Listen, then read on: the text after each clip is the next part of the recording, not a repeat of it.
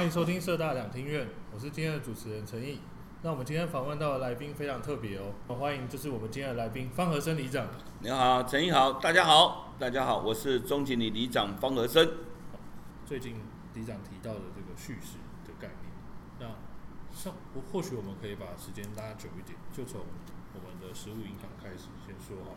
好，就是南机场这边有一个很独特，然后又是里长他自己所想的一套新的规则所经营的食物银行，请里长跟我们讨论一下。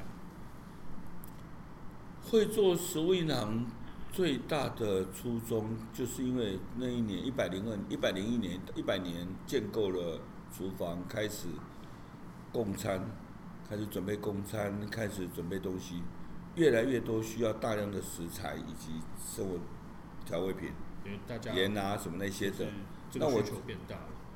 我自己的厨房服务量能量越来越大，然后因为怎么讲，做地长久了，在过年过节有时候宫跟庙，尤其现在要普渡了，宫跟庙都会喜欢拜拜。嗯，拜拜过程中他都喜欢捐白米，我捐一千斤，我捐三千斤，我到今天了，就是这个这今天为止，这个礼拜六礼拜，明天礼拜拜天，下个礼拜礼拜天，在下个礼拜这三个礼拜。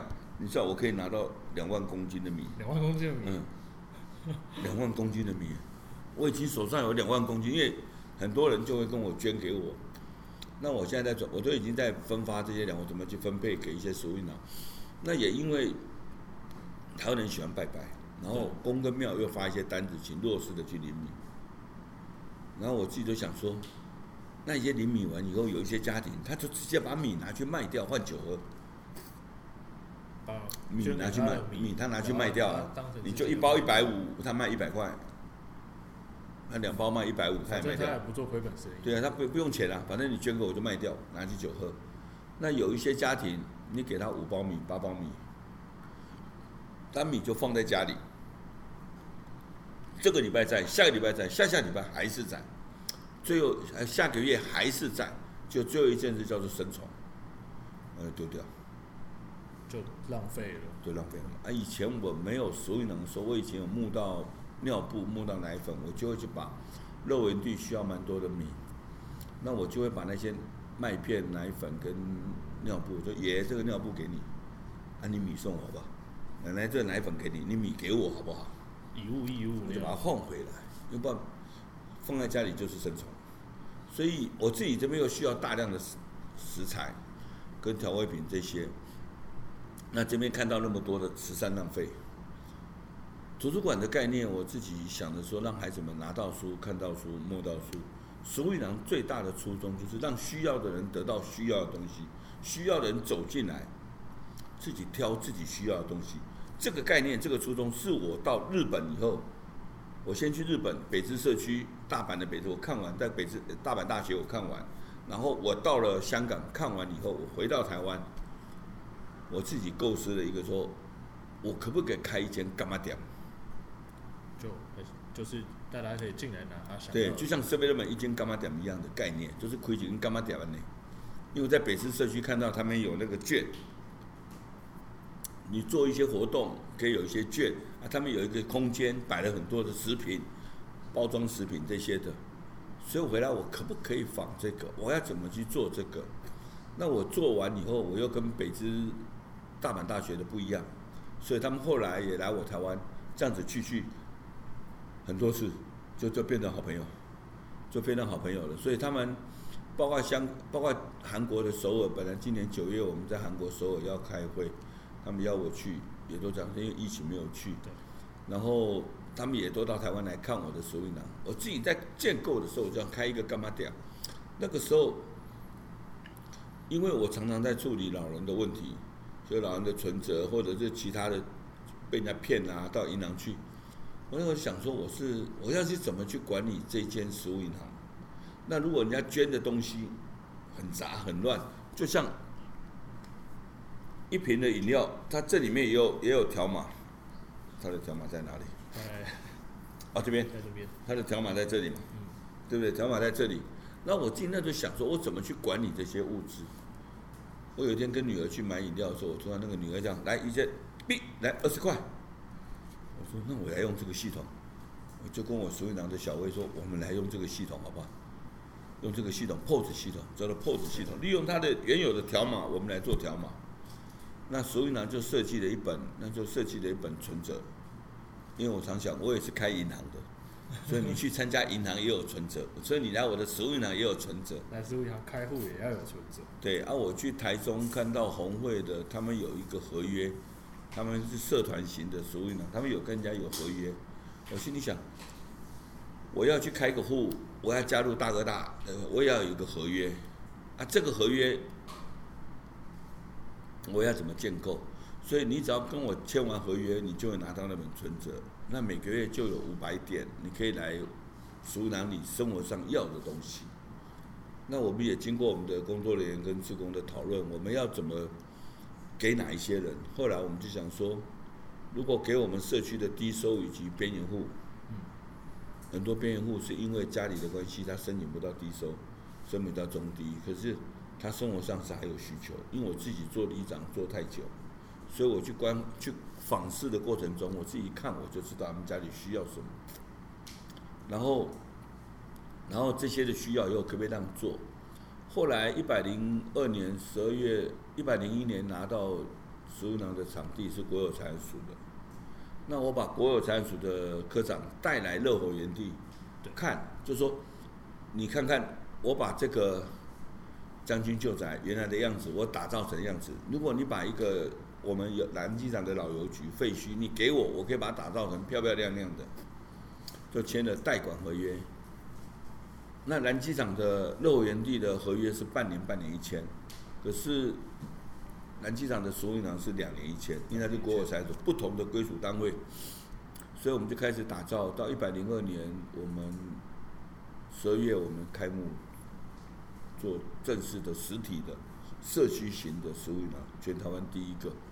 啊，走进去你有存折，你就可以来领生活上的物资。那我们的概念就是说，这一瓶矿泉水、这瓶牛奶、这瓶什么的，它的定价是外面的三分之一。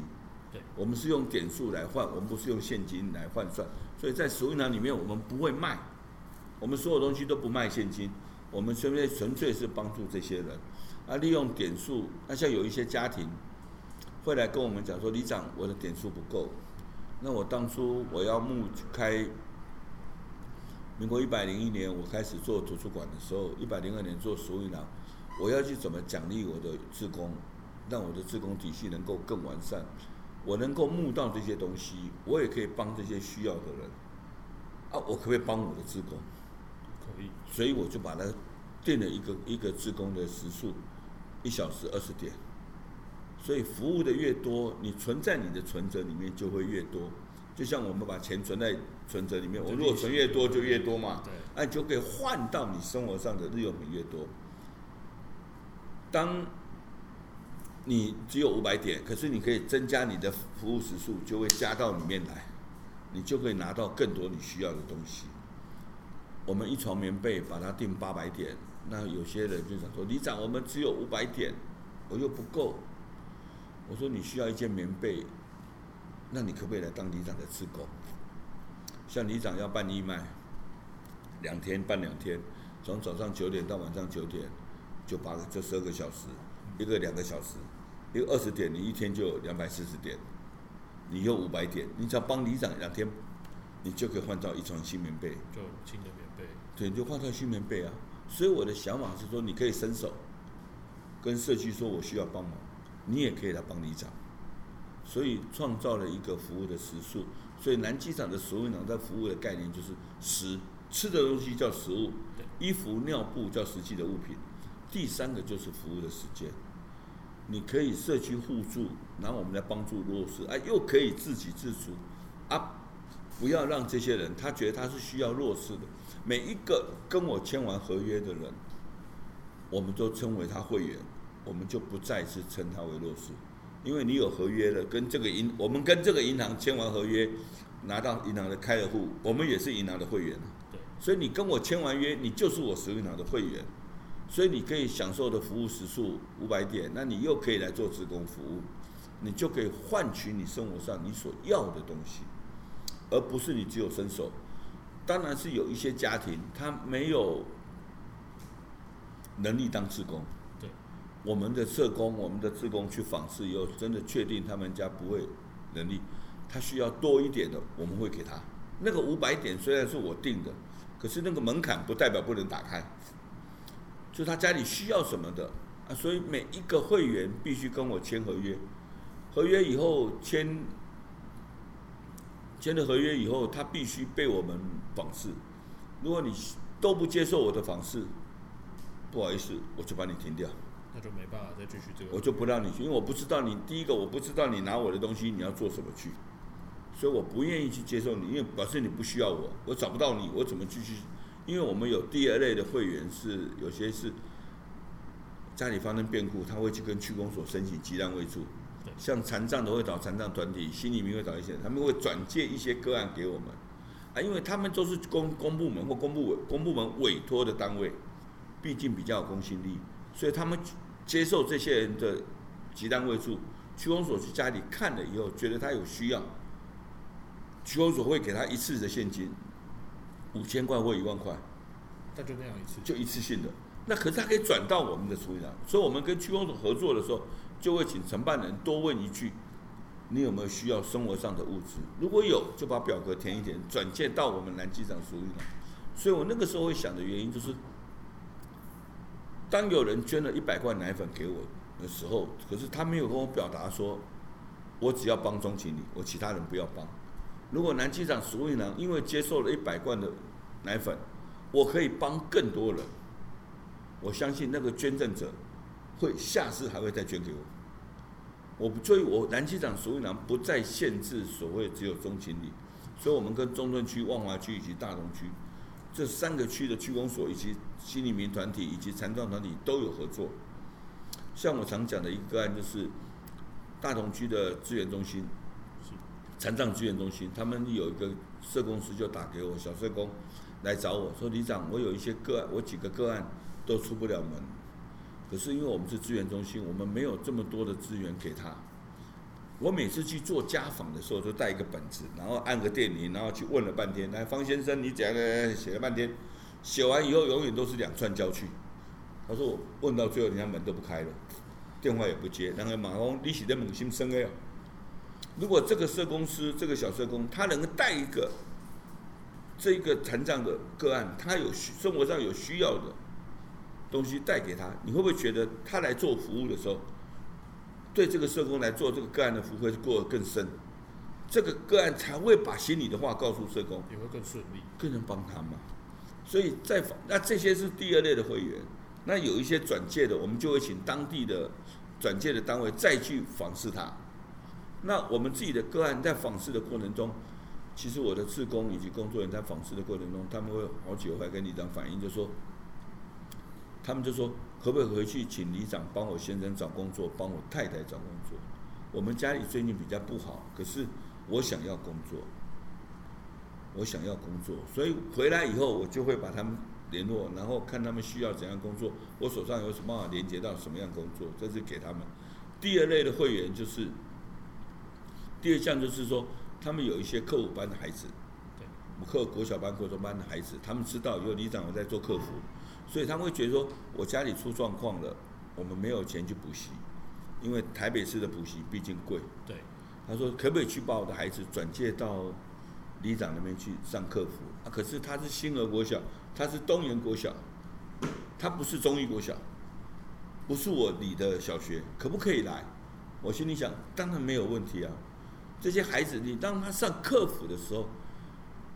我没有给孩子收钱，因为这种孩子都是带薪，你给他收五百块、一千块，对他来讲一点感觉都没有，一点感觉都没有。所以我的意思说，我们在做的时候，我们可不可以就让他愿意来，然后会接受我们，那让我们服务他，他也功课也会进步。所以南机场的科普班的。课后辅导班、国中班、国小班的老师，我都是用专职，我没有用。我需不需要自工？我需要，我希望大学生需要。可是我觉得专职老师的重要性很重要，因为一个专职老师，他可以陪着这孩子一整年，会跟孩子产生信赖。第二个，他可以跟这个孩子的学校老师产生连结。这个孩子在学校发生的事，这个孩子在我这里发生的事，他们两个会对接，他们两个会去讨论这孩子的问题。那第三个就是，我的老师可以跟这孩子的妈妈产生连接，爸爸产生连接。当孩子功课进步的时候，谁的鼓励最有效？父母的鼓励。对呀、啊，所以这个上面需要有专职，这个方面不是一个志工能够替代的功能。所以他有社工，还要有专职老师。我就是用这个方式。所以在食物银行在访视的时候，他们有提出，我们不再食物银行不再是只有提供物资，一直提供，一直提供给你。反正你生活上的有的需要，你像急难未出户来讲，第二类的急难数，当他半年内我们签完合约是半年，半年内被我们访视完，我们的社工跟我讲，工作人员跟我讲说，里长他生活上还是需要，我们会再给他半年。因为他不是我的里的，我会再给他半年。那半年完以后，总共一年。那在一年过程中，他没办法突破的那个，还是没有办法的时候，我就会帮他转成低收。那所以在一年内，我让你生活上改善，可是你还是没办法觉得，我会让你改变，让改变你变成低收。你当你是低收的时候，你就有一些所谓的医疗补助、孩子的读书补助，还在升级的这些补助就会有，那个对家庭的稳定性就会比较高。所以在一年内，我就会把它突破这一关啊！如果都不行，那表示你没问题，我就不给你。所以外面外的外里的部分或者其他中国人讲，他们都懂里长的意思，所以我们一起会来一起解决这个个案的问题。所以透过收银行的服务，我常讲，透过给老人吃饭以及做厨房服务，不是在物资一直丢，我们希望透过这样子能够改变。对人与人的信赖，另外就是这个家庭能够转换，他不是，他就不变成他不再是一个被人家给予的对象，而是他也可以给别人东西。对对对，他也可以来当我的小志工。嗯，他是我的客户班的孩子，我们办义卖，一群孩子也都来帮忙。我常讲，我们家这群牛搬东西比里长还快，都帮我搬东西就好了。就他懂得，我们在心里丢一个种子，他们会长大，心那个种子会长大啊，这群。这群的低收入的孩子，或者是新住民，或者是食物银行的会员，我们不再是歧视他。我帮不到大人，可是我可以让孩子长大，在我这里，孩子就可以安心的长大。这个是我们做课后辅导班，其实做到现在一直没有放手的原因，就是五个孩子我也做，十个孩子我也做，二十个孩子我也做，我不会因为这个人不是我的里民。我们就不接纳他，这个到现在我自己没有这种，我会想做这个事，所以食物银行所给，让需要人得到需要的东西，让需要人走进来自己挑自己需要的东西，那个东西不再是只有食物，我们能够帮你做，像我，我们食物银行做到现在，所以这个理念到处在做宣传，所以现在全台湾有将近六十几家的食物银行，但其实这已经。把原本实体的食物变成就是服务的这个概念混杂进去，等于说是已经是，就是特点已经不再是食物，而特点是服务这一块。对啊，对啊，那这样子不是只有一直给予，能够变成他就是我们我们的一个团队的一员，我们一起来为这些服务，那为你的孩子服务，这样子，他的稳定，家里比较稳定的先生跟太太虽然离婚。可是总有一方还可以撑下去。越弱势越集中，越弱势的家庭产生的状况会越多。但是其实透过像这样子在外面服务的心态，他自己本身，因为有时候有一个说法是说，就是他如果是弱势家庭，他会他一开始心里就认定自己是弱势，这样反而是不太好。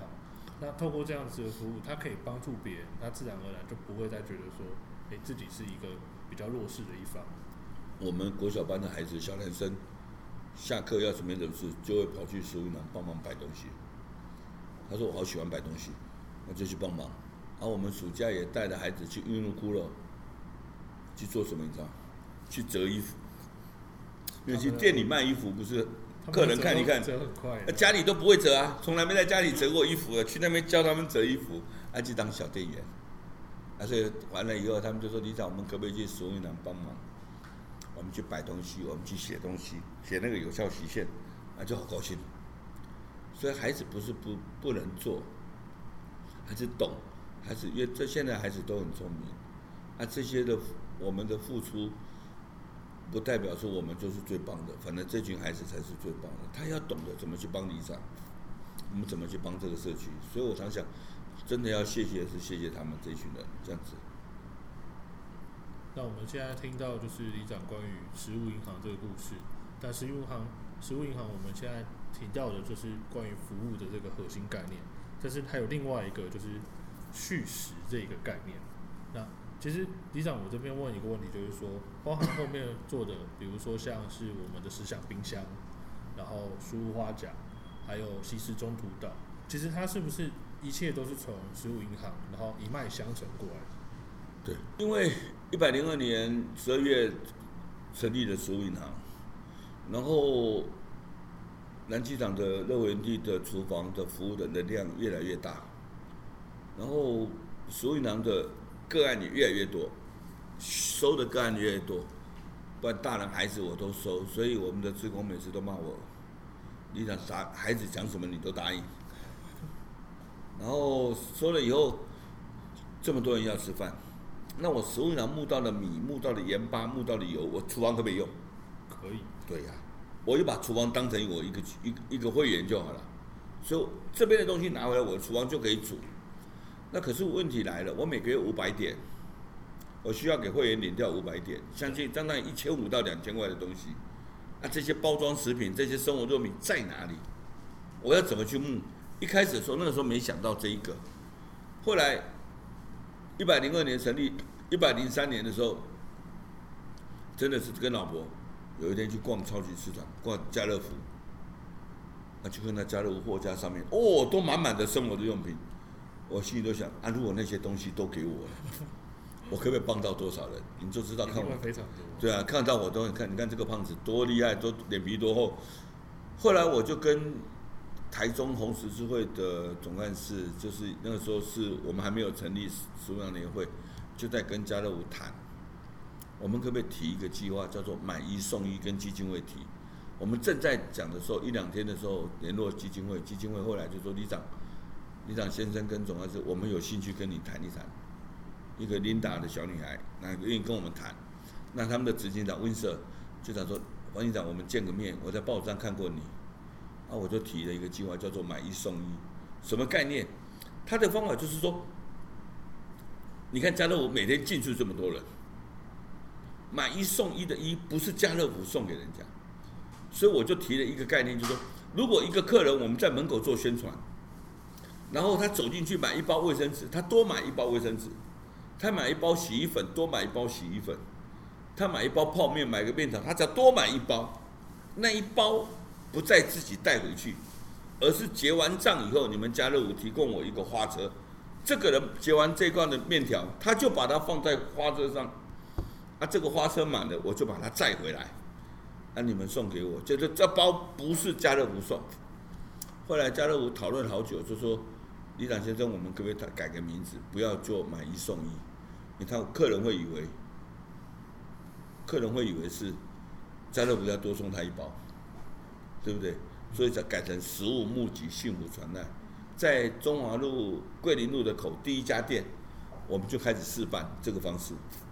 我们就带着志工在那边发 DM，啊，有的人就真的看到食物银行，然后看到我的名字，然后开始做。因为那个时候食物银行一百零三年还没那么夯，那看到我的名字说什么？哎，说好，我们就做宣传，FB 然后打一些媒体报道。然后做宣传好吧，我走进去买一包卫生纸，哎，我干脆多买一包。我买洗衣粉就多买一包，啊，就放在那个花车上，不用一百块。然后我们就在门口跟他一而再再而三解说食物银行，食物银行是什么什么概念。那你们走进去，我需要很多的物资，啊，你们可不可以帮帮我们？看到桂林店一家店，然后这么多人买东西送，家乐福从从此以后就心动了。为什么？因为他是多卖一包哎。他不是送人家一包，他是多卖一包嘞。他就好像是一个中继的平台那样。对对，他是客人花钱买的呢，不是他呢，他只有提供一个，就是让你东西可以在这里。对呀、啊，放在这里而已嘞。可后来这个案子从桂林店后来推到全国七八十家的，第一步就推到七八十家他们的主店，其类似旗舰店让主店来推。像到新店，我们也到新店，我到重新店，我到重庆店，我每一家店我都去讲，跟店长讲，然后跟经理讲，就是放到那个中。后来我就知道，后来我们就拥有我的自己的车子，我就去载，载回来跟小薇两个就开始整理物资。你讲这样子真的有效的，而且你知道吗？最重要的是什么？家乐福所有的货架上面的包装食品，它有效期限就是半年以上。你们去家乐福，我去大卖场买东西，哪一个东西，这瓶哪一个东西下你一定会比价。哦，这还有八个月，或后面那一瓶还有一年的，基本上一定是买一年的，不会买八个月的，对不对？对。所以下架那些东西就会变成我们拿到的东西是不是新品？最多放在货架上，可能一个礼拜满了，我们就去载。所以一家店一家店一天载起来，让家乐福觉得这件事对。所以他们提了一个案子，跟那个《远见》杂志提了一个案子。结果他们就得到企业首奖，社会企业首奖。可是我得到很多物资，所以后来我们就在台湾几个好朋友做食品有概念的，那我们找了高雄慈总，找了宜兰宜兰的爱爱贝家爱家贝的协会，找了台中红会，我们这些就筹组了一个台湾食品联会，那有跟家乐福一个对口，因为台湾是全省的，所以就此以后。全省的一百多家的家乐福，慢慢慢慢慢都加入这行的，所以我们不会去嘉义找一个团体，会去新竹找一个团体，会去桃园找团体，就把这物资送给他。可是那个物资不再是只有给南机场，而是其实有需要的地方都送，都可以送。在花莲就送给花莲小社福团体，台东就送给台东的。所以透过这个模式就开始跑全省。那也因为会做续食，就是因为我看到这么多的包装食品。尿布、奶粉这些，或者是我都可以拿到。洗发精有人买洗发精，我也都拿到。所以加入后续他自己也办了都蛮多活动。那我后来我想一想，我看到每天我去载的时候，我在常常去开着车去载，去那个你们像一般人走不到家乐福的里面整理物，对，整理后面你们那码头，你们他不让你们进去，可是我进得去，我看得到了。啊，我看到以后，啊，我这边。开始一百零二年、一百零三年，我们那时候组到慢慢增加，组到一百多个人。那我要去买菜，我要去募款，啊没有，我就要去贷款，量越来越大，所以拿的会员越来越多。那我自己这边看到的东西，就是说后来，所以家乐福的重庆、台北市有七八家店都是我在拿，所以我生活日用品多了，我可以照顾这些其他的会员。所以南机场、所以呢现在有将近。快要四百个会员，然后我这边的食材又要大量多，可是我走进家乐福就看到那个一盘的青菜，贴上今天的标签，很漂亮，可是因为它没有卖完，昨天日期，那就把它丢在一个桶子。对他们来说，这就是过期。对，就就就哎，不敢改标签，以及机会他不不能改标签。那我这边看到一盘菜、一盘面、一个面包，就这样丢到厨余桶，啊，我这边又要回来买菜。我心想啊，那些如果给我嘞，你看我我有多我有多脸皮多厚，说那个要不要给我好不好？而且他们只是前一天没有卖掉的东西。对呀、啊，像有时候家里冰箱打开一盘青菜好漂亮，写昨天日期，我想所有的做妈妈的也绝对不会丢掉。嗯，所以我常讲开玩笑，一盘青菜可不可以三个青菜炒一盘？可以，可以啊。所以青菜明明就可以做，而、啊、这些肉可不可以加进再炒？可是不能卖，不代表不能吃。对那家乐福一桶一桶，他要花一千块或九百块去处理费，我又跑去跟 Winsor 一水聊，那跟那个 Linda 他们基金会又坐在那边跟聊，你们可不可以把那些东西给我？他们说李长这有十安的问题，绝对不行就啊，如果我不卖呢？所以他们一开始是想说要提供，但是这些送包装食品、送食品，他卖是客人买东西都是。有效期限的放在那边，对他讲没有差。可是当他要把自有的东西、生鲜的东西释放出来的时候，他会第一个考虑到对我、对他们的商誉会有没有影响？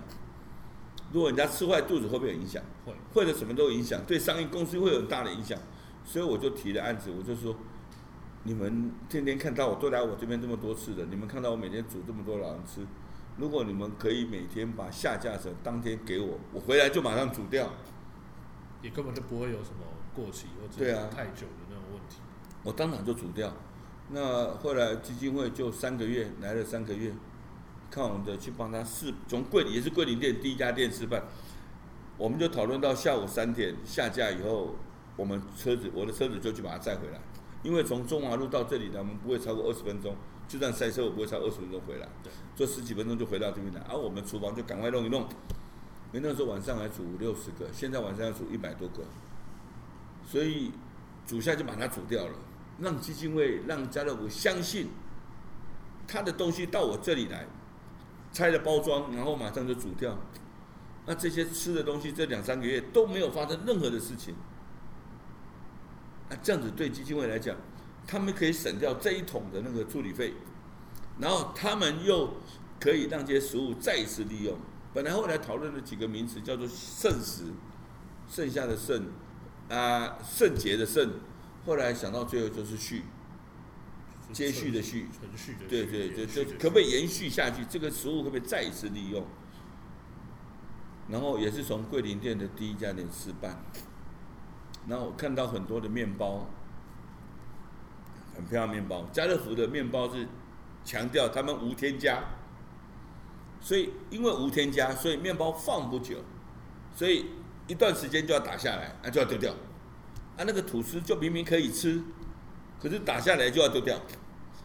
家里买一条吐司回家吃，有时候也会吃两三天。你知道吐司跟馒头一样。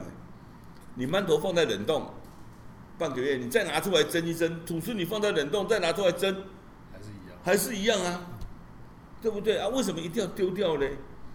我就把既然要给我嘛，连面包一起给我。家乐福说，执行长说可以啊，可是我跟他讲，我不要沙拉，会发酵的我不要，就是那种干的，比较干的东西我要，光干就有多少种，菠萝面包可颂就很多种。所以拿回来以后，我开始就试着换过包装，然后换包装的过程中，我试着就送给那些长辈、送给孩子吃，就接受度非常的高，因为可以吃到每天吃到不同的面包，还有不同口味，对，不同口味都吃到，好高兴的。后来一家店的面包以及下架的蔬果这些成功以后，现在全国的一百一十七家家乐福也要做模式。我上礼拜才从新金门回来，啊，金门找我去演讲，因为金门有家乐福了，他每天还是要丢掉那么多东西，所以这些食物可不可以让给社区的一个小据点？还有在过共餐的，我们在找社区连接的时候，我们都第一个要求，这些要社区有做共餐的，我们才给，没有共餐的，我们尽量不给你，因为你给了你没有用，啊，你要如果拿了这包菜，上面写的是家乐福的标签，然后你拿去送给一个家庭。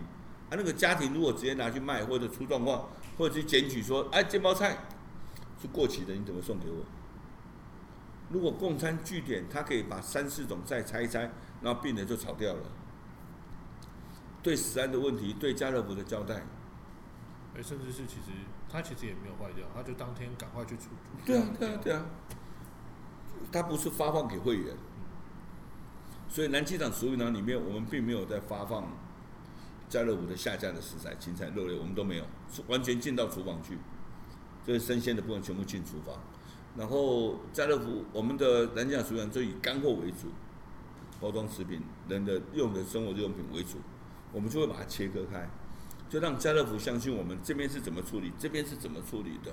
然后做了以后，拿到很多的面包回来，啊，后来因为也上报纸了，越来越多的面包店。包括宝春师傅、吴宝春，包括哈肯铺、法兰斯、福利面包，都跟我们合作。所以我面包拿多了以后，我就想说，我们来做一个思想冰箱，分享冰箱。就在一百零五年九月一号，我在开书法奖的时候，我就在门口放了一个分享冰箱。啊，那个面包是经过我们整理，像比如说，有时候大家都很忙，中午没吃饭，对，会抓一个面包来吃。你把面包一打开一闻，好香哦。面包好的，所以你一打开一闻，生生凉凉，那个就是不好。我们中途岛这边现在有时候整袋，有时候给我们面包店给我们整袋的面包，我们的职工一闻，整袋有一点味道，他问我怎么办，整袋都丢掉。一点味道我们就整袋都丢掉，不要不要省。为什么？因为我有一个很自己也做喜食中途岛跟十享冰箱的概念，最大的初衷就我要把好的东西分享给人家。啊，这个东西是经过我检查，我们检查干净好的，我再分享。我们是不是把喷给人家？这个是我在中途岛教所有的职工，在上课的时候我都特别要求，就当做这个东西，你觉得你不会吃，你不会想吃，这味道不好，你就你就给我扔了。因为你要把好的东西给人家，这是对食物的尊重以及对人的尊重，这是我很坚持。所以在创造思想冰箱，在放到南机场我们的苏花甲门口的时候，我自己就定了一个规矩，就是我不想去分身份别。因为一百零五年、一百零二年成立食物银行，到一百零五年，食物银行运作好久好久了。可是每天面对那些的低收以及不是低收。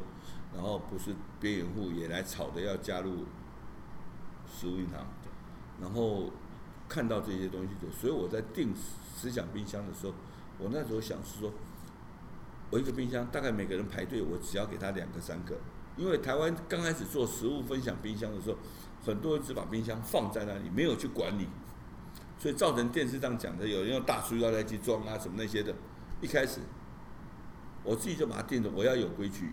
我要懂得尊重食物，尊重人。那每一个人可以都可以来拿，所以食物银行我帮忙的是需要被帮忙的人，要有资格的人。可是思想冰箱我就是一个分享，我不想再分那个身份别，所以我自己定了这个规矩，就是想说他的初衷就是一个单纯的分享，你分享给我，我分享给你。哈肯部的副总经理来看我，方局长这个理念真的很好。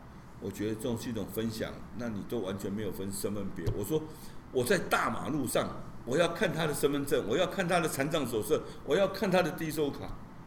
我说这个是对人的一个真的非常的不尊重。他就只是来拿两个面包而已嘛，你那么计较干什么？对不对？后来我他们就想说，李长所以他愿意，他是连锁店，就开始跟哈可夫的合作，我们到每一家店去帮他收一些下架的食材。的面包就回来，我们经过整理，放到冰箱里面去。我的职工在旁边，我们就可以分享出去。我觉得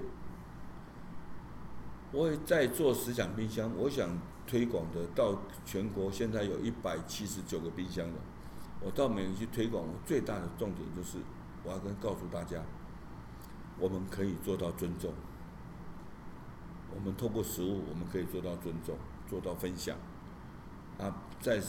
大家都一样，所以我想传达的理念在这里。只要你社区能够照我的游戏规则，我就愿意去分享。如果你不愿意，我也不想理你，我就不要做嘛。你社区不想做，里长，我们社区不可以放思想冰箱，因为以后很多街友就会跑到我们社区，很多弱势跑到我社区。我说那你就不要放啊，我也没叫你要放，对不对？如果你把它计较人分那么多等级，你就不要放嘛，对不对？简单，所以。在集合式的住宅里面，尤其越多的社区在集合式住宅里面，就是说比较弱势的社区，在集合式，它可以发挥一些功能。像有一个年轻人就跑来找我，在拿的时候，他跟我讲说：“李长，我来拿一个礼拜了，你都没有骂我。”他说：“我从台南上来，在台在艋舺租房子，我最近工作都不顺。我拿你两个面包，有时候拿三个面包，我可以当早餐，有时候当晚餐，可不可以？当然可以呀、啊。”然后在分享冰箱的过程中，有一个有一次在一百零五年的时候，那时候第一次让我吓到，就是有一个小女孩，头发长长的，国中三年级，很漂亮的小女孩，然后就大家在拿面包，她都不走，就一直站在那里。那个时候是我自己在试办，是我在弄，然后那小女孩就站在那里，一直看着我，我就问她：“妹妹，你有事找我吗？”我就点头不讲话。我说拿两个面包给你，我就拿，还是拿在手上，还就还是不走。那我说这小女孩一定有事，然后我就叫我志工看，我就问她妹妹来这边，我来问你什么事。他才跟我讲说，他跟爸爸妈妈离离婚，要吵着要离婚，所以爸爸妈妈分开了，都跑出去了。啊，他跟他弟弟国一两个孩子，然后呢，家里呢可以吃可以用的钱都用完吃完了，然后爸爸以为妈妈会回来，妈妈以为爸爸会回来，啊，两个还都没有回来。所以这时候，啊，两个都联络不上，啊，这国国三的姐姐不晓得怎么办。报纸上看到我的食物分享冰箱，从内湖坐公车来我这里。所以他原本是住在内湖。对，啊，家里环境很好，环境很好。但是因为父母吵架。吵架，啊，两个都以为他们有一个人一定会回来家里，所以你要告诉你的朋友，以后吵架一定要回去，不要把孩子放在家里哈。然后小女孩就讲，我讲一讲，我说你等一下，你等一下，里长，我就带到。那个时候是礼拜六，我书馆没开，然后我就带着他。那个时候书馆礼拜六还我十盏冰箱礼拜六有做，我现在是没有做，因为让职工休息。那是永远记得是礼拜六，然后我就带着他书馆拿个拿个我们的。环保袋，我说妹妹你自己挑，她挑两样，后来我就挑了很多样，装了一大袋带回去。他总共来三次，我说妹妹只要吃完了你就来找里长，这是我的名片，你有什么事都可以问我跟我讲。吃完了又打电话给我说李长李长先生我可不可以再来？我说来。第三次他妈妈就带他来，一直跟我谢谢。那我的想法就是说，你透过食物的分享。因为你不分身份别，这是一个很重要的观念。他不分身份别，当有一个人他有需求的时候，有需要的时候，他会愿意来跟我们开口。他可能是一时。对，就是他是一时的，他愿意来开口，我们就帮得到他。不然他不讲，我怎么知道一个飘飘小女孩在我前面要干什么？对不对？我拿两个面包给他，他也跟我拿了。所以我们中医馆讲，那个时候是开开门式的冰箱，中医馆讲小男生。